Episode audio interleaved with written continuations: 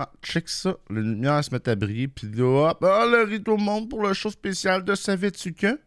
Qui se consacre à la COP? Tu sais, dans ce monde où le climat est un peu comme la vedette, cette conférence mondiale devient le théâtre où ça joue gros pour notre planète. Imagine un peu la scène où les gros bonnets se pointent pour jouer la pièce la plus capitale de toute l'histoire humaine, une symphonie nommée pour sauver notre chez-nous commun. La COP, c'est comme une grosse table ronde où les débats bouillonnent, ça sort des idées, puis les accords se font ou pas, mais des fois, il y a des chicanes aussi qui viennent là-dedans. C'est un rendez-vous mondial où on jongle avec des chiffres énormes, on fait des promesses qui pourraient bien changer la game, un genre de ballet diplomatique où chaque move compte, chaque parole résonne, où le roche se mélange à l'espoir, où la planète, notre spot à nous tous, est la grande vedette. Puis là, dans cet épisode, on plonge la tête première euh, dans ce festival du climat entre des défis gigantesques, des solutions qui passent sous la loupe, entre les responsabilités qu'on partage et les actions à entreprendre. Donc installe-toi confortablement parce que le rideau se lève sur une pièce qui nous concerne tous, une pièce où le public a un rôle majeur pour avoir un, un espèce de happy ending. Ben, pas ça. En tout cas, ouais, on commence ça. Bon, tu veux l'histoire de la COP? Ça commence en 95 à Berlin avec la COP 1. Un peu comme un brouillon de scénario, là, tu sais, timidement lancé. Les joueurs représentants de différents pays se pointent pour parler de climat sans vraiment pondre un vrai scénario. Puis en 97, à Kyoto, la COP 3 déboule avec un vrai blockbuster, le protocole de Kyoto. Ce document avec des promesses de réduire les gaz à effet de serre les pays riches devient un vrai pic dans l'histoire du climat mondial. Mais bon, là, la suite, c'est pas toujours évidente. La COP 15 à Copenhague en 2009, c'est comme une intrigue où les héros arrivent pas à se mettre d'accord. Tu sais, ça laisse les spectateurs sur leur fin. Pourtant, en 2015, à Paris, la COP 21 change la game. C'est là qu'est né l'accord de Paris, un vrai succès au cinéma où presque 200 pays se serrent les coudes pour combattre le réchauffement en visant à limiter la montée de la température. Mais bon, comme dans tout bon film, les rebondissements sont là dans les COP suivantes. Euh, la COP 23 à Bonn, à la COP 26 à Glasgow. C'est comme une suite où on essaie de faire aboutir les promesses de l'accord de Paris. En gros, rien qui a vraiment changé malgré cet accord-là. C'est un petit résumé de la COP, hein, un saga plein d'espoir, de défis, de stress, d'engagement et de déception mondiale. Un vrai film où chaque acte compte pour espérer qu'on ait un dénouement meilleur pour notre planète, un chez nous à nous tous qui va être euh, capable de souffler à plein poumon on n'est pas rendu là et euh, on, peut le voir actuellement avec une destination assez ridicule euh, dans la nouvelle COP. Hein, avec la COP 28 à Dubaï. Cette grande ville là, qui émane les valeurs de sauver notre planète. Les enjeux de la COP, c'est vraiment le cœur qui bat fort dans l'histoire du climat mondial.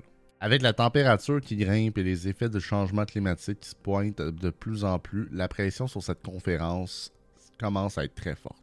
La montée des températures, les catastrophes météo en mode extrême, la fonte des glaces, la montée des eaux, la perte de la faune et de la flore, c'est comme les cartes d'un gros jeu où l'avenir de notre planète est pas mal en jeu.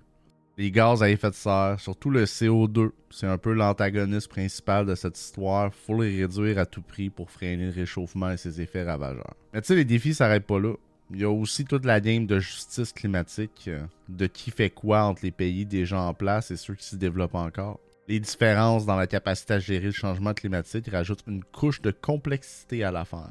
Derrière les rideaux, les négociations, c'est pas des rigolades, ça montre bien les désaccords, les intérêts divergents, puis les problèmes politiques à l'intérieur de chaque pays. Arriver à un accord pour bouger tous ensemble, c'est comme un exercice de funambule où chaque mot, chaque virgule compte. Entre l'urgence climatique et le besoin de tous s'entendre, la COP se retrouve face à des choix cruciaux. C'est le moment où chaque pays doit pas juste fixer des objectifs de malade, mais aussi agir pour les concrétiser. Ces enjeux-là, c'est le cœur qui bat dans la COP, une saga où les défis sont énormes, mais où l'espoir de la collaboration et la détermination restent comme des phares pour éclairer le chemin vers un futur plus vert. La question des solutions à la crise climatique, c'est comme un film à suspense où personne ne sait comment ça va finir.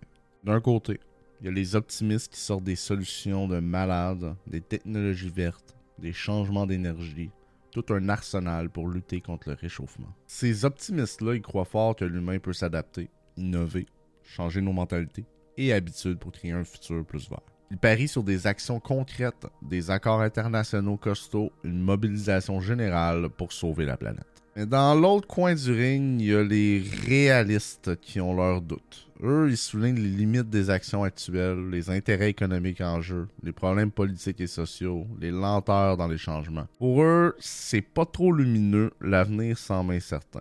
Il y en a qui remettent même en question les vraies motivations derrière les discours écolos. Ils pointent du doigt le greenwashing, quand on fait le genre d'être écolo sans vraiment agir. Euh, eux, euh, ils appellent à une vraie prise de conscience puis des actions radicales.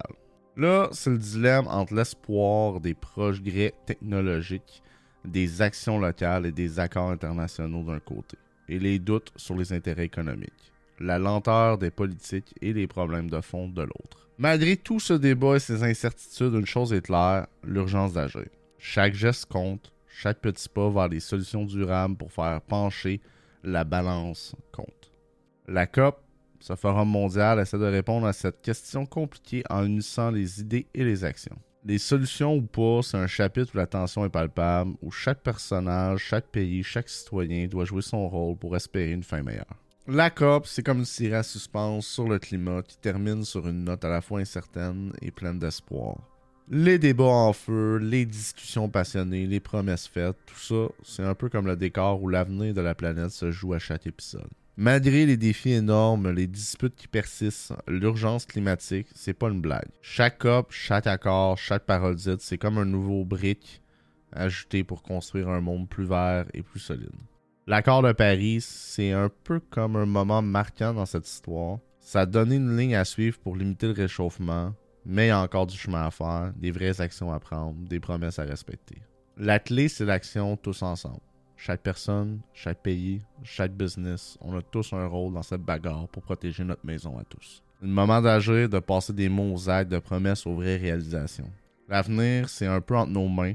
La planète peut pas changer de chaîne, mais nous, on peut changer notre route. Donc, chaque pas vers des trucs plus écolos, chaque effort pour réduire notre empreinte soit un pas vers un avenir où la planète respire tranquillement. C'est avec cette note d'espoir, de promesse et de détermination que cet épisode sur la COP se termine. Le rideau descend, mais le vrai show sur le climat continue et chacun d'entre nous a un rôle clé à y jouer.